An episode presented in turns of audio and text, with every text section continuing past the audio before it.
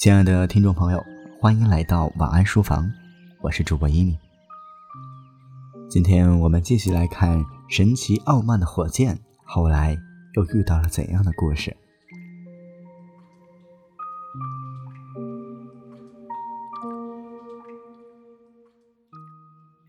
第二天，工人们前来打扫清理。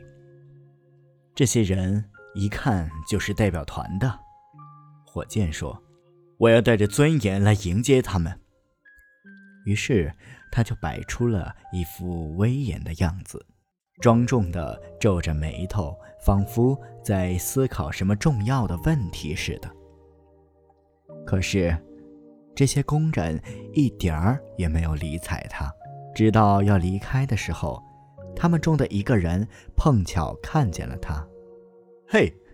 他大喊了一声，“这么破旧的一枚火箭！”说完，他便把火箭丢到城墙外的阴沟里去了。破旧火箭，破旧火箭！他在空中一边翻滚着，一边说：“不可能，大火箭！”那个人一定就是这么说的。破旧和大两个发音非常接近。接着，他就掉进了阴沟里。这里并不舒服，他说。可是，没准是个时髦的浴场。他们送我来是为了要我恢复健康。我的神经的确受了极大的伤害，我也许需要休息了。这时。一只小青蛙朝他游了过来，它有一双明亮闪光的宝石眼睛和一件绿色斑纹的外衣，看来是个新到的。青蛙说：“哦，毕竟跟稀泥巴不一样。我只要能享受雨天和一条阴沟，我便会十分幸福。你认为下午会下雨吗？我真希望如此。”可你看着蓝蓝的天空，万里无云，哦，多么可惜呀！嗯哼，火箭说着便咳了起来。哦，你的声音多好呀！青蛙大声的叫道，真像是青蛙的咕咕叫声。这种咕咕声当然是世界上最美好的音乐了。今天晚上你可以来听听我们合唱队的演出。我们都在农民房屋旁的老鸭池中。月亮一升起，我们便开始表演，那可太迷人了。人人都睁着双眼躺着听我们唱歌。其实就在昨天，我还听农夫的妻子对他的母亲说，就是因为我们的存在，使他整夜一点儿也睡不着。能受到这么多人喜欢，真是谢天谢地呀！火箭生气地说，连一句话也插不上去，他感到非常恼火。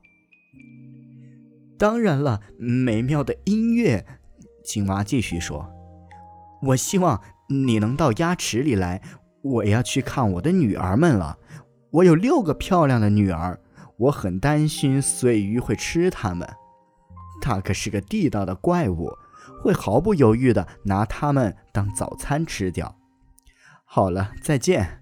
我们的谈话真让我开心，我信得过你。谈话？哼，一点儿也不假。火箭说：“都是你一个人在说话，那不算谈话，总得要人听啊。”青蛙回答说：“我也喜欢一个人谈话，这节省时间，而且……”避免争吵，可我却喜欢争吵。火箭说：“我不希望这样。”青蛙得意地说：“争吵太粗俗了，因为在好的社会中，人人都会持有完全一致的意见。”再一次告别了，我看见我的女儿在那边。说完，小青蛙就游走了。你是个非常讨厌的家伙。火箭说：“而且教养又很差，我讨厌人们只是谈论自己，就像你这样。要知道，此时别人也想说说话呢，就像我这样。这就是我所说的自私。自私是十分可恶的事，特别是对于我这种品性的人来说，因为我是以同情心而出名的。说实在的，你应该以我为学习榜样。你或许找不到比我更好的榜样了。既然你还有机会，你最好把握住，因为我差不多马上就要返回宫中去了。我在宫中可是个大宠儿。其实。王子和公主在昨天就为庆祝我而举办了婚礼。当然，这些事你是一无所知的，因为你是个乡巴佬，跟他讲话没有益处。一只蜻蜓开口说：“他此刻正坐在一株棕色的香蒲顶上，没有任何益处，因为他已经走开了。”哦，那是他的损失，不是我的。火箭回答说：“我不会仅仅因为他不太理会我就停止对他说话。我喜欢听自己讲话，这是我最大的乐趣之一。我常常一个人讲上一大堆话，我可是太聪明了。有时候我连我自己讲的话也不懂。那么你真应该考虑去当哲学家了。”蜻蜓说。说完，他展开自己一对可爱的沙翼。朝空中飞去了。他不留在这儿可傻极了。火箭说：“我敢说，他并不是经常有这样的机会来提高智力的。然而，我一点也不介意。像我这样的天才，肯定有一天会得到人的赏识的。”他往稀泥中陷得更深了。过了一会儿，一只白色的大鸭子朝他游了过来。它有一对黄色的腿和一双蹼足，而且由于它走起路来一摇一摆的，便被视为一个大美人。嘎，它叫着说：“你的样子多么古怪呀！我可以问问你是怎么生的如此模样吗？或是由于一次事故造成的？”很显然，你一直都住在乡下。”火箭回答说。不然你不会知道我是谁的。不过我会原谅你的无知。期望别人跟自己一样了不起是不公平的。等你听说我能够飞到天上，并且洒下一阵阵金色的雨点后，你一定会感到惊讶的。我倒不看重那个，鸭子说，因为我看不出它对别人会有什么好处。眼下，要是你能像牛一样去犁地，像马一样去拉车，或者像牧羊犬那样能够照看羊群，那还算是个人物。我的好人呐！火箭用十分高傲的语言大声说道：“可见你是属于下等阶层的。我这样的身份是永远不会有用的。我们已经有了一定的成就。”那就足够了。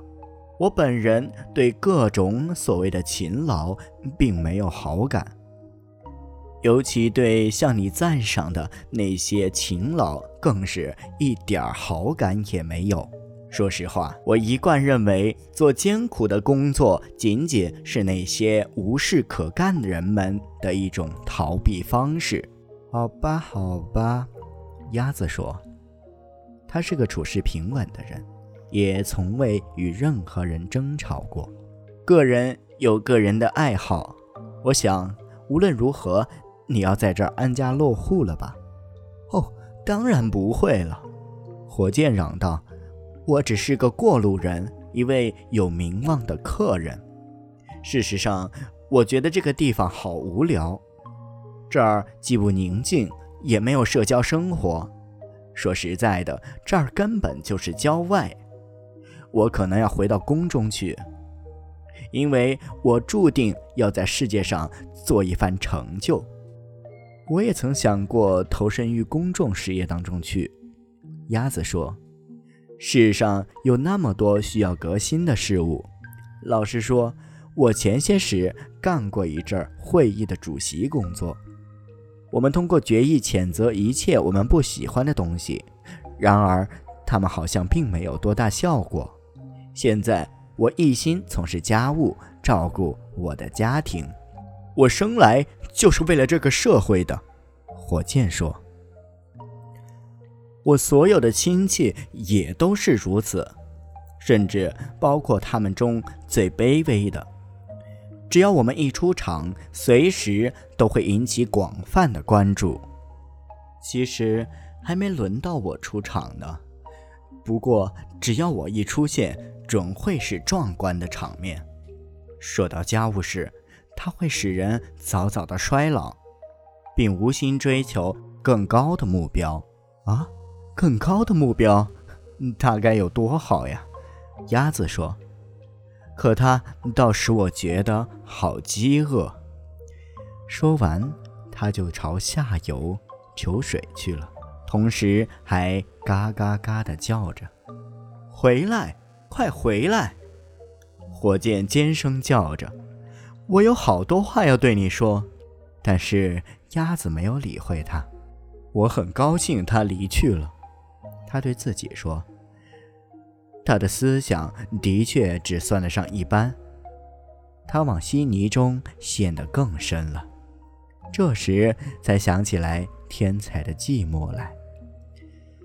忽然，有两个小男孩身穿白色的粗布衫，手拿一只水壶，怀里抱着好些柴火。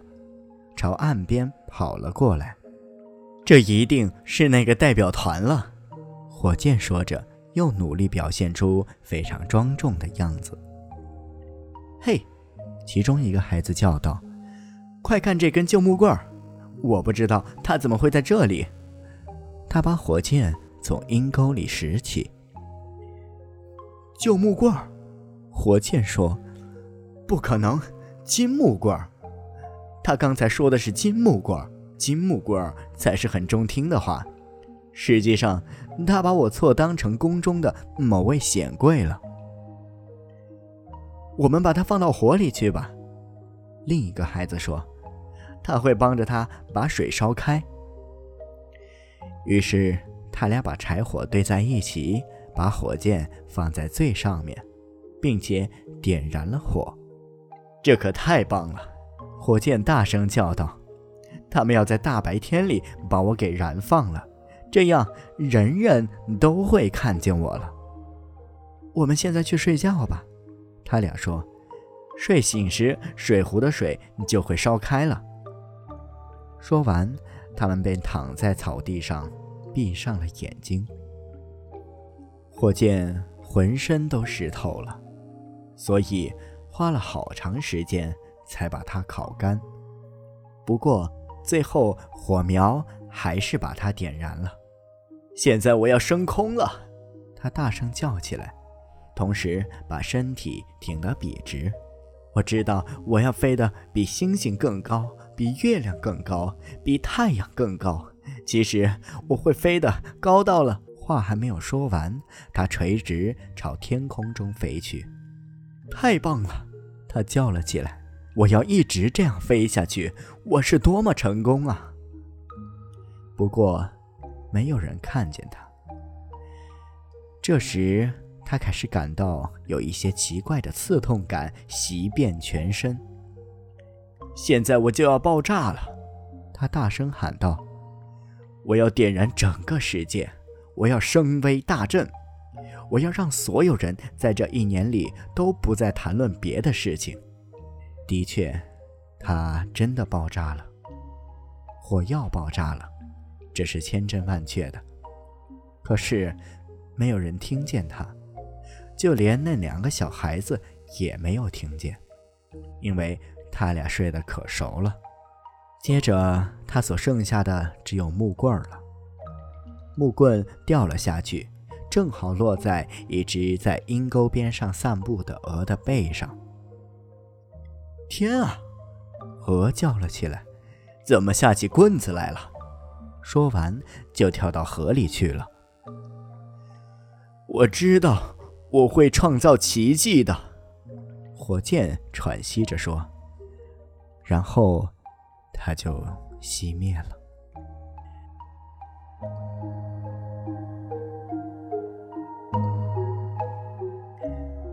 神奇的火箭就这样熄灭了。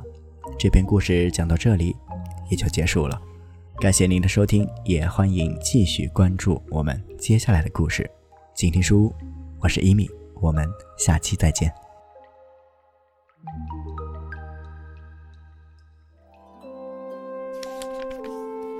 读书是我们了解世界的方法，也是我们每天最好的娱乐。每读一本书，都是一次修行。静听书屋，陪你在每一段向往阅读的路上。